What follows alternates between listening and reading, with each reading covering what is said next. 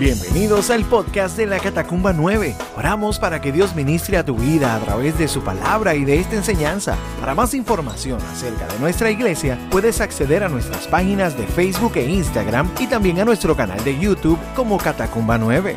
Ahora vamos al mensaje. Dios te bendiga. Y hoy yo quisiera que, podamos hablar sobre, sobre una, una, una riqueza que el Dios, Dios nos da a nosotros. Y y son las personas que nos ha dado, las personas que ha, puesto cerca de nosotros. Eh, eso, eso es la familia, nuestras esposas, eh, nuestros amigos, nuestros amigos del alma, la iglesia. Son tantas las bendiciones que Dios ha puesto en nuestra vida que, que nosotros tenemos que considerar lo afortunados que somos de estos regalos que Dios nos ha dado. Y aunque ciertamente nos enfocamos en Jesús, le damos gracias por sus regalos y atesoramos estos regalos y los cuidamos. Eh, y de eso quiero hablar hoy porque, porque Dios es un Dios que, que busca lo perdido. Dios es un Dios que busca al perdido. Dios es un Dios que, que llega a donde nosotros estamos. Jesús vio donde nosotros estábamos y fue y nos rescató y nos buscó donde estábamos. Y sobre toda la, la, historia redentora del pueblo de Israel vemos el carácter de Dios, donde Dios una y otra vez va buscando el corazón de su pueblo, va buscando el corazón en donde ellos están. Eh, y hay un momento en, el, en, el, en el, libro, en la Biblia, hay un, hay un hay un momento donde ya, Dios está haciendo, hizo un pacto con Israel y, ya le había prometido a Abraham que le iba a entregar la tierra donde él estaba, pero que no iba a ser en ese momento porque todavía no se había cumplido el tiempo de, donde Dios iba a llegar con, su justicia, a su ira, a sacar de allí a los pueblos que estaban allí. Eh, así que desde Génesis ya Dios venía haciendo esa promesa porque Él quería cuidar de su pueblo, quería llamarlo así, quería rescatar a su pueblo. Y muchas veces nosotros leemos estos relatos bíblicos y puede que se nos haga difícil eh, digerir cuando, cuando Josué entra con el pueblo y retoma la tierra, donde, donde que allí se suponía que o sacaran a, los pueblos que estaban allí ubicados, que estaban viviendo allí, se suponía que los sacaran de allí, o si se quedaban, entonces ese pueblo tenía que morir. Y eso nosotros lo leemos y, decimos, ¿cómo, cómo, se, ¿cómo yo puedo pensar sobre estos textos? Y esos son textos que, que a veces se nos hace difícil poder, poder digerir. Se hieren nuestras sensibilidades modernas y, no cuadramos con ella. De hecho, estos son textos que dividen, incluso hay gente que los lee y dice, yo no puedo creer en este Dios. Pero es, es tremendo saber que la Biblia es una sola historia y donde sea que yo vaya en la Biblia, yo voy a encontrar a Jesús. O sea que en este texto, cuando nosotros vamos al libro de Josué, nosotros vemos a Jesús también. Y muchas veces no, nos cuesta trabajo ver esto de, el sacar o, darle muerte a un pueblo porque no, no, no, no, no nos concuerda eh, lo que es el pecado y la muerte, aunque sí afirmamos que la paga del pecado es la muerte. Lo que pasa es que usualmente entendemos que esa muerte es una muerte espiritual o que cuando morimos entonces vamos a la segunda muerte y todo eso es bíblico. Amén. Pero para el pueblo de Israel había había algo bien peculiar y es que Dios había dado una ley y les había dado la autoridad para ejecutar esa ley. Y esa ley conllevaba el, quitar vida, porque la vida le pertenece a Jehová. Y si Jehová dice, hasta aquí llegó, pues hasta aquí llegó, porque le pertenece a Él la vida. Cosa de que en ellos tenía había una autoridad de Dios para para llevar la justicia y la ira de Dios. Y mediante el castigo que se daba allí, se estaba mostrando el carácter santo de Dios. Cosa de que cuando nosotros vemos relatos como el que vamos a leer en breve, Tenemos que recordar eso. Tenemos que recordar que Dios es santo, que Dios sí es bueno, que Dios es paciente, que esperó 400 años para darle oportunidad a estos pueblos a que se arrepintieran. Y aún así decidieron que no. Y llegó el momento donde Dios dijo, hasta aquí llegó. Y envió su justicia. Pero no solamente eso, sino que envió a su pueblo. Envió a su amado pueblo a que fuera allí y fuese el que, el que llevaba su ira. Y esto no es algo sencillo, mis hermanos. Esto no es algo sencillo porque aquí eso se trata de, de una lección práctica. Se trata de que ellos tenían que ver lo que sucedía, la consecuencia que es irse en contra de Dios. Ellos tenían que ver la consecuencia literal de que la paga del pecado es muerte, porque ellos tenían que ejecutarla. Y eso no es sencillo. Se suponía que aprendieran de esa tarea que Dios le dio, pero sabemos que lamentablemente así no fue. Y lo vemos a, través de, todo el Antiguo Testamento y hoy día. Porque nosotros no somos nada diferentes del pueblo de Israel.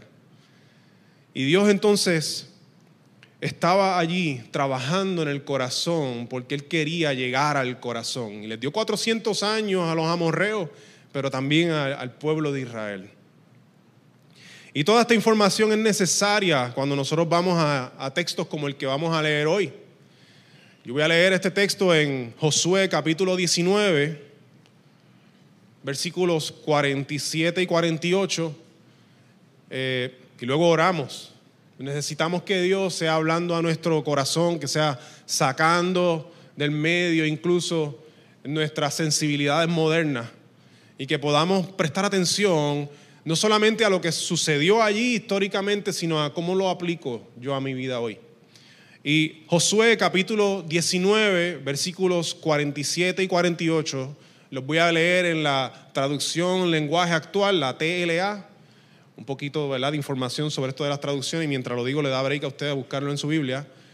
las traducciones bíblicas tienen dos vertientes, la, traducción literal y la traducción que tiene ya un poquito de, interpretación, si le queremos llamar así, para que uno entienda mejor en su contexto qué es lo que está pasando aquí. Y esta traducción, la TLA, tiene ya un poquito de, interpretación para que uno entienda el contexto. Y voy a, a leerlo y después voy al contexto y, y no les aburro más. ¿Está bien? Bien. Good. Nadie se rió, así que los estoy aburriendo. Muy bien. Josué capítulo 19 versículos 47 y 48, dice así, todas estas ciudades y sus aldeas pertenecían a la tribu de Dan. Más tarde los de Dan perdieron sus tierras. Así que fueron al norte y atacaron a la ciudad de Lesem. Mataron a toda la gente que allí vivía y se apoderaron de la ciudad. A la ciudad le cambiaron el nombre y le llamaron Dan en honor de su antepasado. Padre, te doy gracias por esta palabra. Te doy gracias porque toda la Biblia es inspirada por ti y toda tiene mensaje de vida eterna para nosotros, porque en ella encontramos el carácter tuyo, en ella tú nos revelas a tu Hijo Jesús. Señor, y te pido que hoy seas tú revelando a tu Hijo a nuestros corazones. Que esta palabra que tú traerás hoy, Señor, que tú seas depositándola en nuestros corazones, en nuestra mente, que podamos meditar en ella, reflexionar en ella y que Señor tú nos muevas a accionarla. Gracias papá, en el nombre de Jesús. Amén. Y amén. Yo utilicé la, la TLA aquí porque hay, una, hay, un, comentario que está incluido aquí. Si usted lo leyó en otra traducción, usted se dio cuenta. Y es que dice, más tarde los de Dan perdieron sus tierras. Y esto es un comentario, esto muchas de las versiones no lo tienen. Pero un detalle importante. Más tarde los de Dan perdieron sus tierras. ¿De dónde sacaron eso los traductores? Pues mira, vamos a jueces capítulo 1, versículo 34, y de ahí fue que lo sacaron. Jueces 1.34 dice así. En cuanto a la tribu de Dan, los amorreos los obligaron a retirarse a la zona montañosa y no los dejaban descender a las llanuras. O sea que el amorreo, el pueblo amorreo, había impedido que Dan se ocupara de las tierras que Dios le había prometido. O sea que Dios se las dio y los amorreos los em, expulsaron de allí y no pudieron tomar la tierra que era de ellos porque Dios se la prometió. Y lo que Dios eh, dice que va a hacer, se cumple. Lo que Dios promete, se cumple. Y si Dios dice que eso era de ellos, eso era de ellos. Amén. Así que ese, ese detalle de, de que perdieron sus tierras es sacado allá de jueces 1.34, que en efecto Dan había perdido estas tierras. Habían tratado de tomarlas, pero se las quitaron. Y entonces esto del el, libro de Josué, ¿verdad? Para seguir dando trasfondo, y todo este trasfondo es importante, perdóneme, ¿verdad? trataré de no aburrirle demasiado. Pero todo esto es importante para que uno pueda entender qué realmente está pasando aquí para después poder aplicarlo. ¿Verdad? Porque yo no puedo ir a, esta, a, esta, a este texto, leerlo y decir, ah, pues mira, la casa del vecino en verdad es mía y voy a sacar al vecino de ahí. Por lo tanto, el libro de Josué funciona como un puente entre este tiempo del Pentateuco y las monarquías. Todavía no hay rey en Israel. Y, o sea que el, rey comienza a llegar en Primera de Samuel y este, este, esto es importante porque se da, el libro de Josué, se da para el mismo tiempo del libro de los, de los jueces. Cosa de que cuando vamos a jueces y visitamos allá, vamos a encontrar que repetidamente, repetidamente dice algo como esto. Dice, en esos días Israel no tenía rey, cada uno, hacía lo que le parecía correcto según su propio criterio. Y esto lo encontramos en jueces 17.6. O sea que el pueblo de Israel tenía una encomienda de parte de Dios, ellos sabían lo que tenían que hacer, pero aún así, aún así, hacían lo que les daba la gana.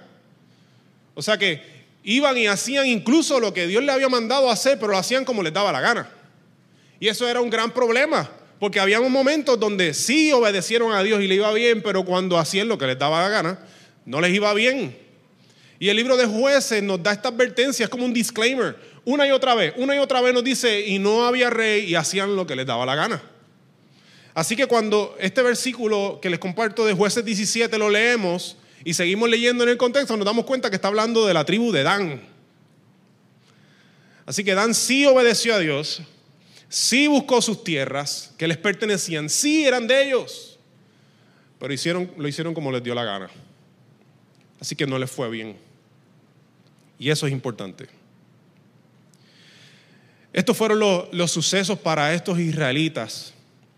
Eh, pero ¿cómo la puedo aplicar a mi vida hoy? Eso es lo importante, ¿verdad? Necesitamos conocer las escrituras, pero es para poder ponerlas en acción para poder ejecutarlas en mi vida. No venimos a la iglesia a escuchar historias bíblicas. Vinimos a, la iglesia a escuchar historias bíblicas que hacen sentido a mi vida para yo aplicarlas a mi vida. A eso venimos.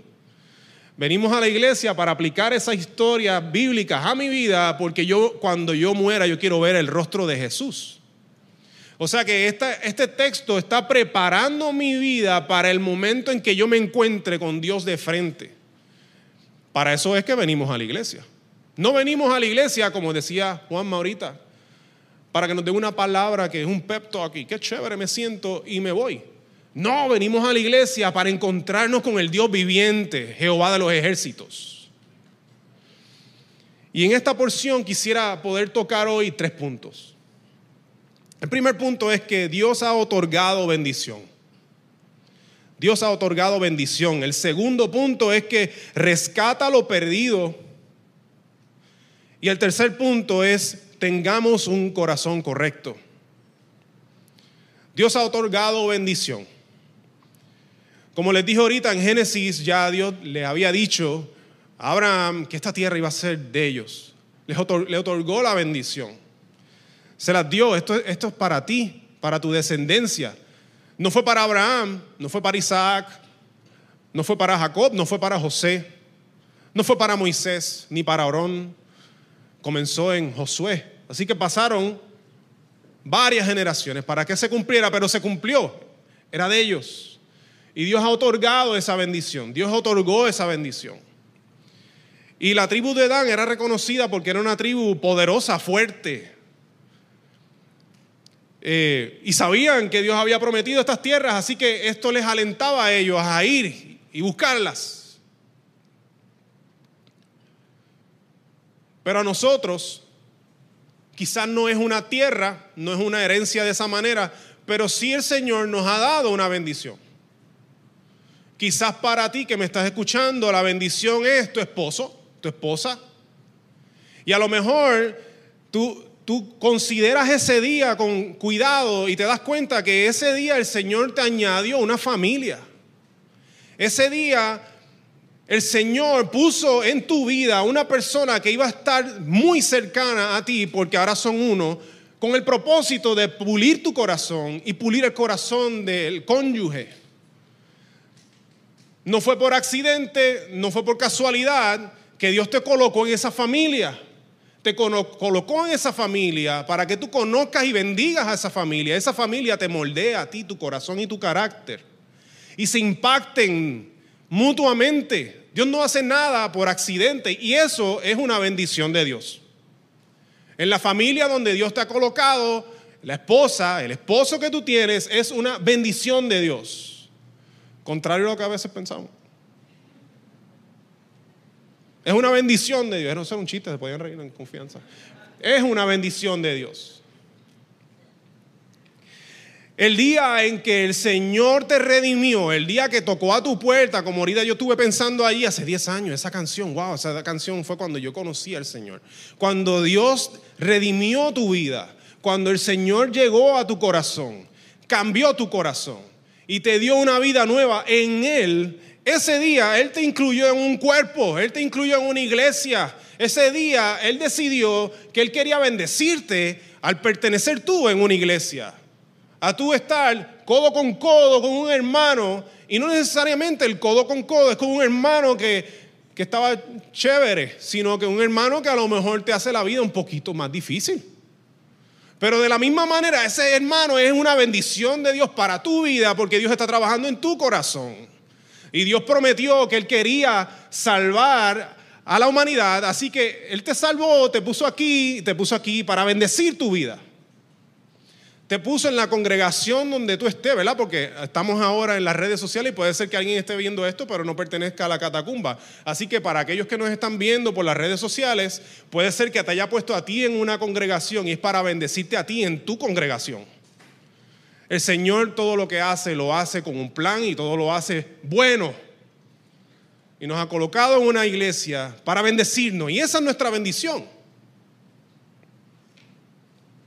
Allí maduramos, allí crecemos, allí celebramos la fidelidad de Dios. Lo que tú tienes es porque Dios lo otorgó, vio tu necesidad y decidió suplirla.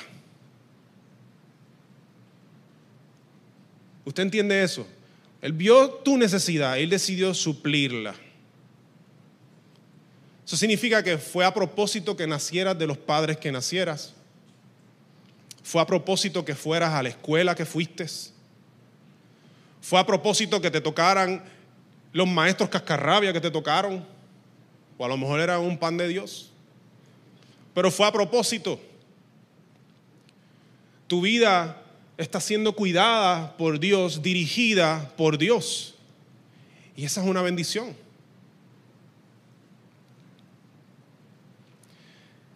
Lo que Dios da debemos atesorarlo como Dan atesoraba esa tierra. Y decidió que esa tierra yo tengo que tomarla porque Dios me la dio, esa es mi bendición.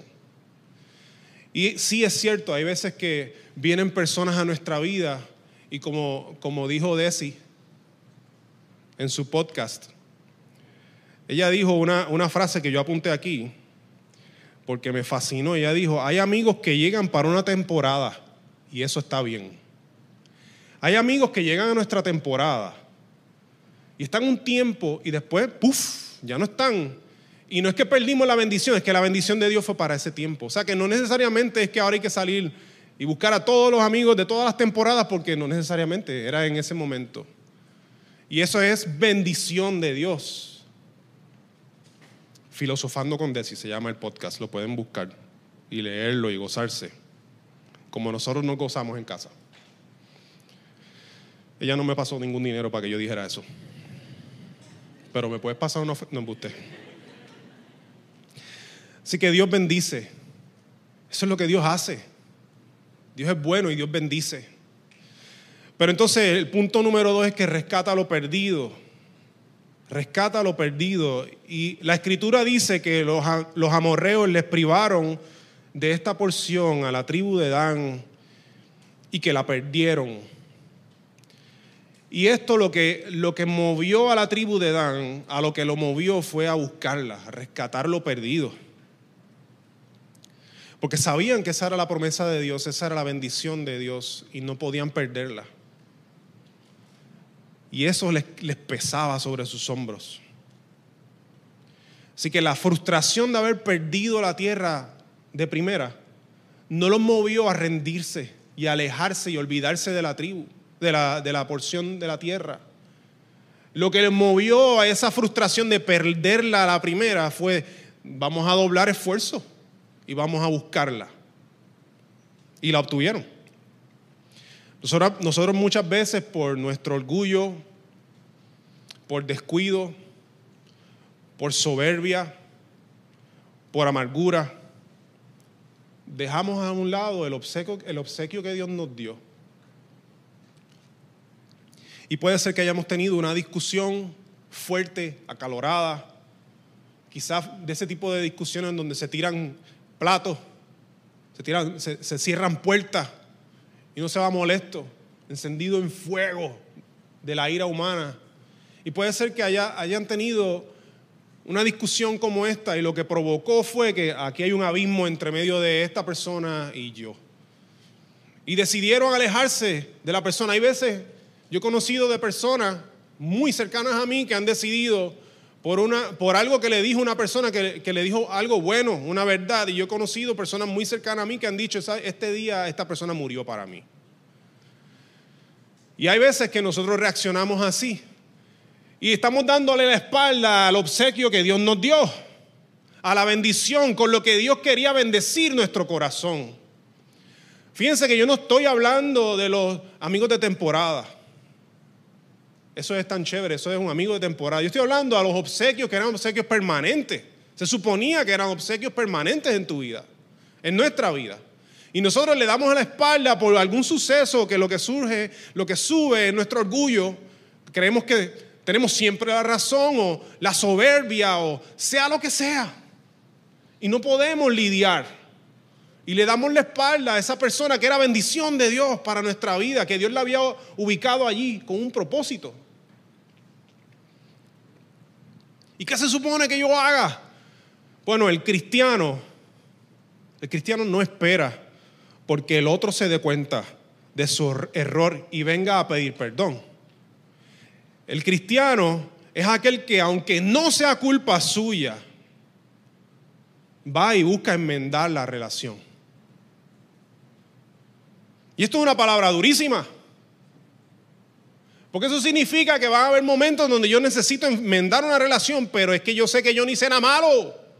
Ese es el momento donde usted tiene que echar a un lado ese orgullo, echar al lado ese ego y humillarse. Entonces, esa es una palabra, una palabra mala, humillarse. ¿Quién quiere hacer eso? Jesús quiso hacer eso. Jesús hizo eso.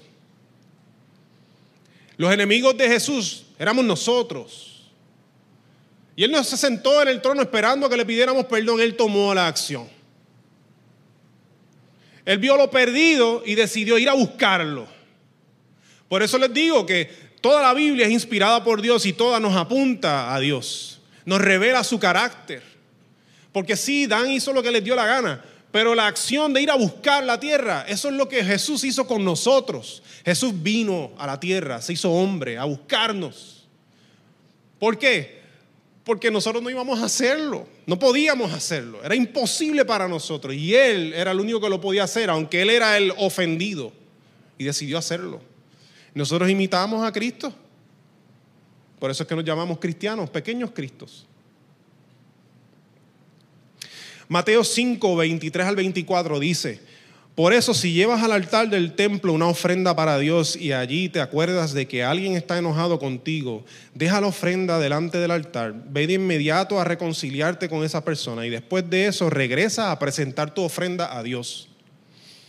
O sea que vemos que, que hay una gran importancia que Dios le da a el reconciliarse, el echar a un lado las diferencias.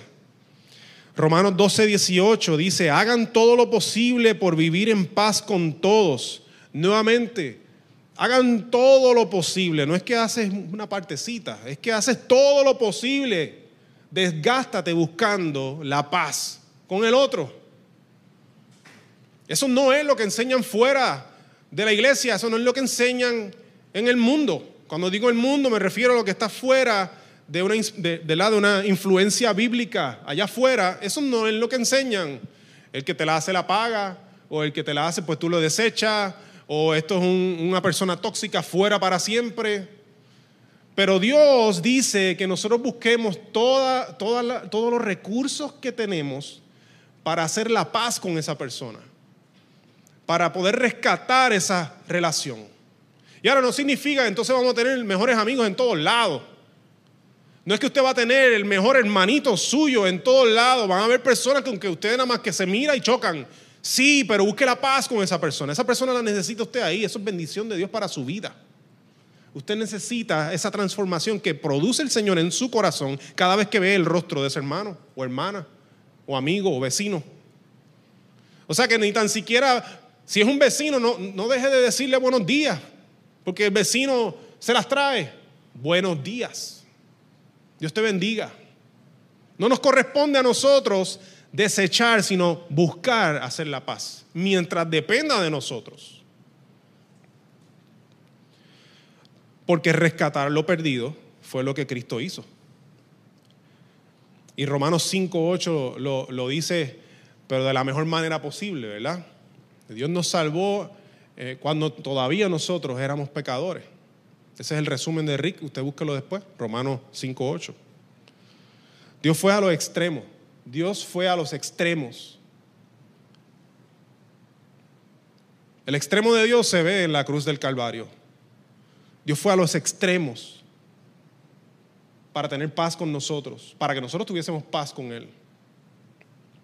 Colosenses 2.14 dice, Él anuló el acta con los cargos que había contra nosotros y la eliminó clavándola en la cruz. Anuló, eso se, acabó, cancelado. Los cargos que habían contra nosotros. Cada vez que nosotros pecamos, tenemos un cargo contra nosotros. O sea que le debemos a Dios cada vez que pecamos.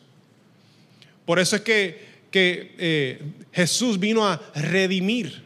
Él vino a pagar porque el precio que nosotros le debemos a Dios era demasiado alto, no podemos pagarlo. Jesús lo pagó. En la cruz, ahí está la transacción. Lo pagó con su vida, con su vida que es inmesurable, su valor. Me fui con la teología. Podemos hablar de esto todo, todo el día. se me sale el Capitán América, ¿verdad? I can do this all day. Podemos hablar de eso ahorita. Así que si me veo ahorita allí en la puerta, podemos hablar de cómo Dios, en su maravilla, ¿verdad?, nos rescató. Si tú llevas años donde tú no sabes de tus padres, llámalos. Si tú tienes un hermano que nació de la misma madre tuya o hermana, tú no sabes dónde está ni qué ha pasado, búscale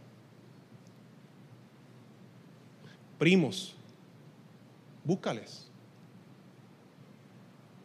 Personas que Dios puso ahí con la intención de estar contigo, búscales. No te quedes en tu rinconcito diciendo, no, pues si aquí Dios me está bendiciendo, pues Dios hoy te está diciendo, ve y búscale. Cuando se, cuando se para alguien aquí a predicar, este, este, usted me ve a mí, yo sé que ve mi, mi, cara y eso, pero no soy yo el que está hablándole. Esto es la palabra de Dios que está hablando su corazón. Ve y búscale. Dios nos ha llamado a reconciliar, porque Él reconcilia.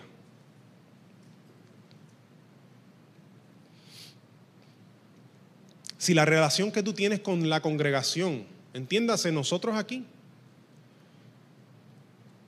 se vio lastimada en algún momento y tú decidiste apartarte y a lo mejor hay algunos de los que nos están viendo a través de las redes sociales que eso fue lo que sucedió y ha decidido, yo me voy a quedar en mi casa, mejor veo el culto y no interactúo con ellos porque me lastimaron. Perdón. pero queremos abrazarte. Anhelamos abrazarles. A eso fue que Dios nos llamó, a, a reconciliarnos y a crecer, vivir juntos. Dios nos llamó a unidad. Y si, ¿verdad? Nuevamente, los que nos están viendo, que no pertenecen aquí a la catacumba, pertenecen a otra congregación, ve, reconcíliate con tus hermanos. Mientras dependa de ti, busca la paz. Habrá procesos de enfrentar si yo regreso con aquel que, que olvidé. Pues puede que sí. Puede que haya procesos. Y puede que haya dolor.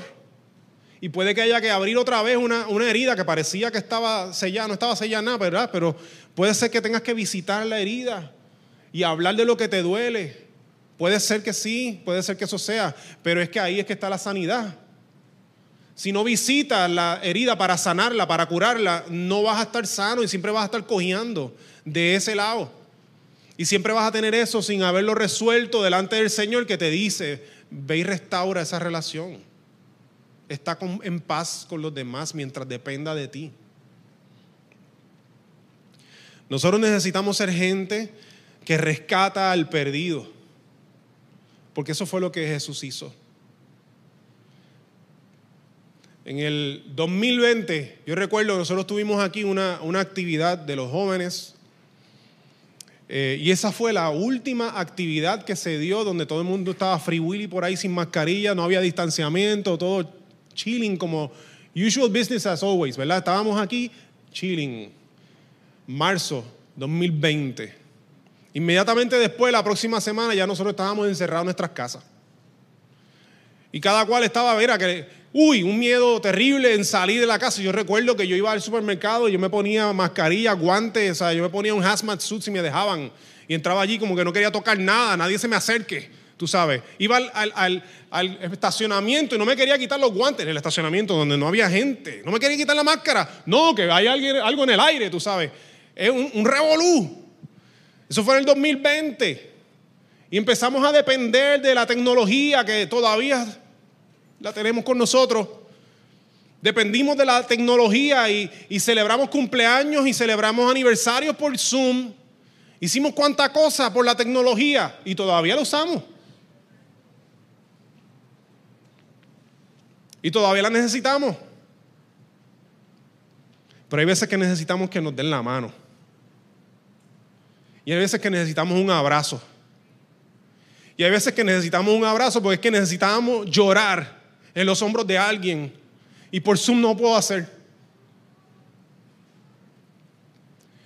Y hay veces que necesito llegar a la iglesia un domingo porque es que yo necesito que Juanma, que es como un osito teddy bear, me abrace para yo llorar libremente en su hombro.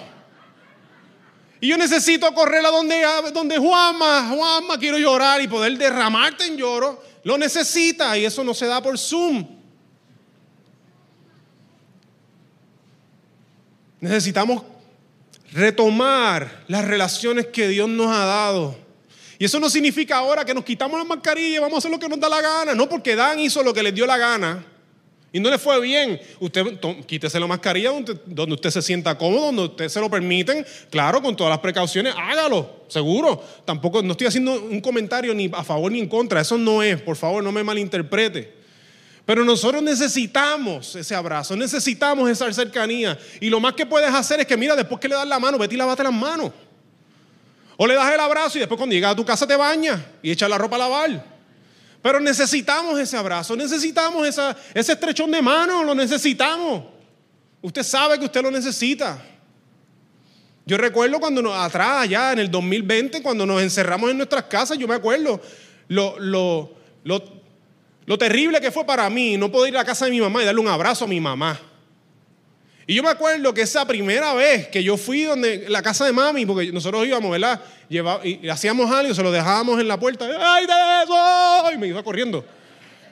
Eso es lo que hacíamos. Porque teníamos miedo, ¿verdad? Que se nos, nos íbamos a infectar del aire, yo no sé, algo iba a pasar, ¿verdad? Y se lo dejábamos, yo no estoy bromeando, suena como un chiste. Y usted se está riendo porque usted hizo lo mismo. Se lo poníamos en la puerta de la casa. Y yo me iba y la llamaba por teléfono, mami, te dejé algo allí. Pero ese primer día, donde mami me vio, ¡eh! Ven acá, ven acá. Y yo fui para allá, yo le di un abrazo a mi señora madre. Yo me hice el machito allí, pero cuando yo me monté en el carro, destrucción total, yo empecé a llorar como un nene chiquito, porque yo había podido abrazar a mi mamá. Diache, nosotros necesitamos abrazar a nuestros hermanos, darle la mano. Después va y se lava las manos o se baña cuando llegue a su casa. Póngase la mascarilla, abrace. Y después, ok, ya estamos. Se echa al isol si quiere. Pero necesitamos ese contacto porque necesitamos restablecer las relaciones que Dios nos dio porque son bendición para nosotros. Y quizás esto en medio de la pandemia la hemos perdido nos hemos alejado de las relaciones que teníamos, que eran de bendición para nuestras vidas. Y quizás por el miedo las hemos desechado y nos hemos alejado. Y el que me conoce de cerca sabe que yo no me quito la mascarilla, me la estoy quitando aquí porque estoy hablando de ustedes. Yo no me quito la mascarilla, yo sigo los trato, trato, trato de seguir los protocolos. Pero yo sé la importancia que tiene el retomar eso, no lo podemos abandonar. Cierro. Cierro ese paréntesis. El tercer punto es que necesitamos tener un corazón correcto. Cuando nosotros leemos jueces capítulo 17 y 18, que usted lo puede leer luego en su casa, jueces 17 y 18, ahí vemos entonces la situación con Dan y cómo van allí y se llevan entonces a, un, sacerdote que estaba eh, haciendo su, oficio incorrectamente con una persona que no le correspondía, todo ese revolú. Se llevan al sacerdote, pero se llevan también los ídolos. Los ídolos fundidos de esa casa se los llevan. Y después que retoman la tierra, deciden ¿Qué deciden? Vamos a darle gracias a estos dioses que nos dieron la tierra. Mira qué pantalones. Se olvidaron que fue Jehová de los ejércitos que le dio eso y a él es que tenían que darle las gracias. No, no, no. A estos ídolos fundidos, que yo los puedo manipular y controlar. Y los puedo poner aquí y me los llevo para otro lado. A este es que yo le voy a dar las gracias. Así que hicieron lo que les dio la gana, se los dije ahorita.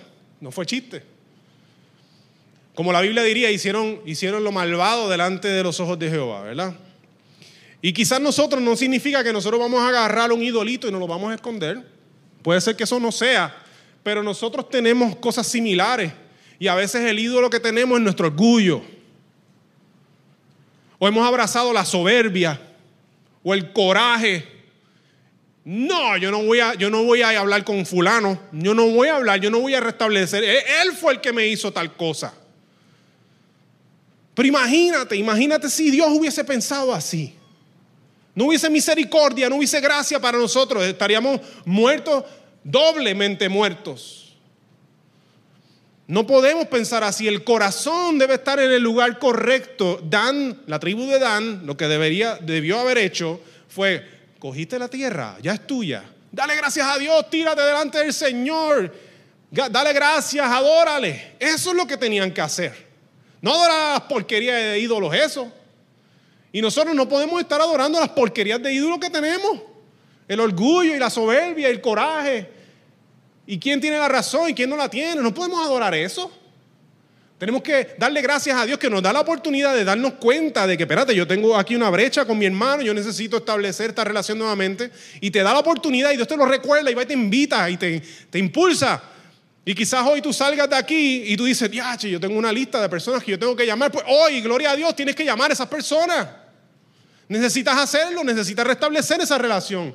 Quizás la relación no se va a restablecer porque a lo mejor lo que hiciste fue fuerte, pues, pero por lo menos a lo mejor lo que tienes que hacer es pedirle perdón. Pide perdón. Pide perdón y déjalo que Dios haga. Pero mientras dependa de ti, tienes que hacer la paz, tienes que buscar la paz. Jesús nos dirige a la reconciliación. Nosotros lo que hacemos es obedecerle. Pero cuando, cuando Dios produce esa reconciliación, por favor, no visites los viejos argumentos. No regreses a las viejas peleas. Lo que Dios sanó, Dios sanó. Lo que perdonaste, ya perdonaste. Si perdonaste, ¿verdad? Decimos, eh, perdono el, dicho afuera es perdono pero no olvido. En la iglesia debería, decir, debería ser perdono y olvido. Olvidar yo creo que está complicado. Porque no, no, realmente no podemos meter la mano en el cerebro y sacar esa memoria y botarla. Sí, pero sí podemos dejar de hablar de ella. Sí podemos decidir eso. Sí podemos dejar de insinuarlo. No, yo no, lo vi, yo no hablé de eso, pero lo insinuaste. No lo insinúes más. Si perdonaste, tú perdonaste. Y cada vez que eso te regrese a la cabeza, pídele al Señor fuerza. Señor, yo quiero obedecerte. Yo quiero perdonar como tú me perdonaste a mí. La palabra dice que Dios coge nuestros pecados, los hace una bola, los tira al fondo del mal y no se acuerda de ellos más. Ayúdame a hacer eso, Señor. Amén. Si hay algún momento donde tú tienes que abordar cuál es la ofensa, ¿verdad? Porque les dije ahorita que hay, heridas que a veces hay que, no hay que hablar de esto, porque si no, no hay restauración. Si hay que abordar la ofensa, ora. Ora para que tú seas honesto, para que tú seas amable, para que tú le hables con gracia, para que extiendan misericordia. Y recuerda que tú vas como Jesús vino. Jesús vino en posición de, de siervo se humilló a sí mismo. Y nosotros cuando vamos a restaurar con la otra persona y tenemos que hablar del tema, hágalo imitando a Jesús. Si usted necesita saber cómo Jesús lo hizo, pues usted necesita meterse con las escrituras y ver cómo Jesús lo hizo. Les voy a dar un spoiler, se trepó en una cruz. Yo no sé si eso era gracioso o era como serio, pero sí. Gracias, Abdiel.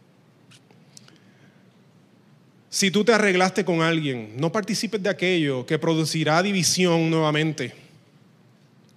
Asegúrate de aprender de la situación. A veces se nos hace bien difícil eso, aprender de la situación, pero aprende de la situación. Mi papá diría eso, ¿verdad? Un caballo cae en un roto, y, ¿verdad? Y, se lastima, no vuelve a caer en ese mismo roto. Y me diría a mí, ese hubiese sido el comentario al calce, ¿verdad? En la Biblia Thompson, ¿cómo era la Biblia? Tú dijiste los otros días, Pastor José la MacArthur, la Biblia MacArthur de mi papá, en la parte de abajo decía, no hagas como el caballo, no seas tú un caballo. Y como, diache, me dijo caballo. Pues no caiga en el roto, porque un caballo pasa por un roto, no se vuelve a pasar por el mismo sitio. Dijo, ok, ok, papi. ¿Verdad? Necesitamos asegurarnos de aprender de la situación. Por lo tanto, si tú sabes que algo produce división, no visites eso. No llegues allí. No llegues allí porque la unidad se trabaja, la unidad no viene natural. La unidad nunca viene natural. La iglesia es llamada a ser, eh, tener unidad, pero no viene normal, natural. No viene porque deseamos que venga y viene. Hay que trabajar la unidad. A Jesús le costó el sacrificio en la cruz. A nosotros nos puede costar sudor, rodilla, orar, ayuno, Quizás no, ¿verdad? En la presencia del Señor puede ser que nos cueste también, porque la unidad siempre se trabaja. La unidad no viene de gratis, la unidad se trabaja. Pero se trabaja en el poder del Espíritu Santo. O sea que si la estás trabajando porque tú quieres hacerlo, necesitas las fuerzas del Espíritu Santo, porque por tu propia fuerza vas a fallar, te vas a cansar, te vas a hartar con J, J, hartar y R mayúscula, hartar, me harté. Pues no, no llegues allá. No llegues allá. Acude al Espíritu Santo, que el Espíritu Santo está como que ahí, como que, hey, pero ven donde mí. Sí, hello. ¿Por qué lo estás tratando de hacer por tu fuerza? Pues si aquí estoy yo, pues ve donde el Espíritu Santo y en las fuerzas del Espíritu Santo busca la unidad. Amén. Nosotros necesitamos honrar a Dios cuidando de los regalos que Dios nos ha dado y cuando digo regalo me refiero a nuestros padres, nuestra familia, nuestra esposa, nuestros hijos, nuestros amigos. Los regalos de Dios se cuidan con gran celo mirando al que te los dio y le das gracias a Dios. Porque nuestra mirada está fija, fija en el dador de la bendición. Y como Dios no los dio, Dios quiere hacer algo a través de esta persona. Yo cuido y atesoro a esta persona porque Dios me lo dio y le di gracias a Dios. El enfoque no se sale de la presencia ni del rostro de Jesús. El enfoque se queda en el rostro de Jesús. Pero le di gracias por estas personas que me ha puesto a mi lado. Sí. Amén. Y con esto voy acabando. Cuando Jesús resucitó, eh, Haciendo contexto, recuerde que cuando, antes de resucitar, cuando él, cuando él iba a, ser crucificado, en, que, lo, llevaron en el juicio injusto que le hicieron, sus discípulos hicieron así, se fueron. Todos lo abandonaron. Todos lo abandonaron. Pedro es el que se conoce, de la, que lo negó tres veces, pero todos se fueron. Todos era Huyilanga, excepto Juan. Juan es el único que estaba allí en el, en el pie de la cruz. Todos los demás salieron corriendo. Y a mí me fascina porque cuando yo voy a la escritura, que yo veo que Jesús resucita, Jesús no, no resucita para bajar fuego sobre ellos y quemarlos vivos, sino que Jesús se asegura de que comparte con ellos en varias ocasiones se aparece en medio donde ellos están asustadísimos porque piensan que los van a venir a crucificar a ellos. Y Jesús se les aparece allí y comparte con ellos y come con ellos y le dice, dame de comer. Yo no soy un fantasma, ven para que veas. Y tiene misericordia mayor todavía donde toma y le dice, ven, toca mi herida, ven, soy yo, tócame, estoy aquí. Y, ahí en el Evangelio de Según Juan me fascina la historia de cuando Jesús desayuna con sus discípulos y él le hace un barbecue. Hace un barbecue donde comieron un pescado. Yo me imagino un chillo frito, con tostones en el lado y toda esa cuestión. Y sobre todo en esta hora más o menos que uno ya está picando el hambre. Imagínese Jesús que está cocinando ese chillo frito con unos tostones en el lado. Usted se imagina, si eso sabe brutal, uno, va aquí a alguna pescadería, eso sabe brutal. Imagínese si Jesús se hubiese cocinado. Eso hubiese sido descomunal. Y él se lo estaba preparando allí en el barbecue que tenía preparado. Y Jesús lo que hizo fue recibir a sus discípulos para abrazarlos, para decirle que les amaba, para restaurar su relación con ellos. Mira qué cosa. Y para decirle a, Pedro, Pedro, tú me amas. tú me amas. Déjate de eso, tú me amas. Y, Pedro, eso lo que lo, que lo, movió fue a conmoverse. El maestro quiere restablecer su relación conmigo. Jesús no desechó a nadie. Dios no desecha. Nosotros salimos corriendo, pero Dios no desecha. Jesús tiene los brazos extendidos en la cruz para que vengamos. Y nosotros necesitamos hacer lo mismo en nuestra casa, con nuestros parientes, con las personas que hemos dejado a un lado. Le damos gracias a Dios por esos amigos de temporada pero los que no son de temporada, ¿qué tal si les buscamos? Yo quiero que si hoy tú te vas con una pregunta en tu mente, sea la siguiente, ¿a quién debo salir a buscar hoy?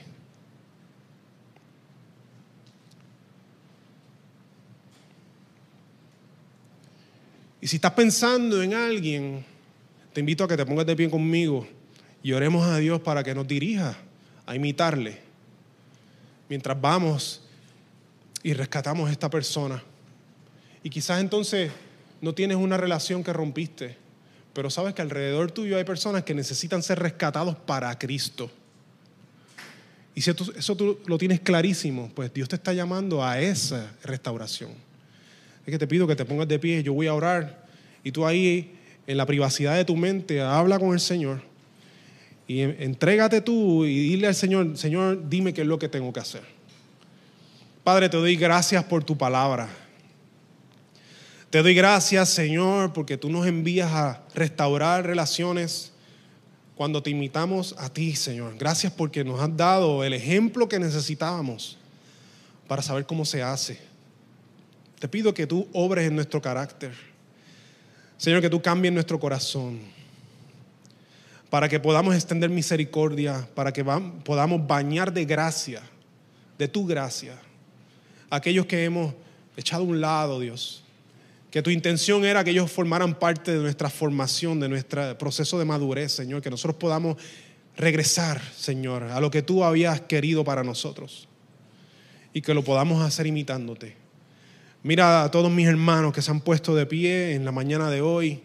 A todos los que nos ven a través de las redes sociales que están pensando en esto también, Señor, yo te pido que a cada uno de nosotros nos des la dirección que necesitamos, para las palabras que necesitamos, para la manera que necesitamos, Señor, para hacer esta obra tan importante que tú nos has encomendado. Que podamos obedecerte con gran gozo, que podamos regocijarnos en la restauración que tú produces, Señor, y cuando la veamos, que no nos demos en nuestras espaldas como si hubiésemos hecho algo nosotros, sino que recordemos que lo que hicimos fue obedecerte a ti, que no fue por nuestro poder, sino por el poder de tu Espíritu Santo. Y te damos gracias, Padre. Gracias por bendecirnos con las personas que has puesto a nuestro alrededor. En el nombre de Jesús, amén. Esperamos que Dios haya ministrado a tu corazón a través de este mensaje. Para más información acerca de nuestra iglesia puedes acceder a nuestras páginas en Facebook e Instagram y también a nuestro canal de YouTube Catacumba 9. Gracias por estar con nosotros. Será hasta la próxima semana. Dios te bendiga.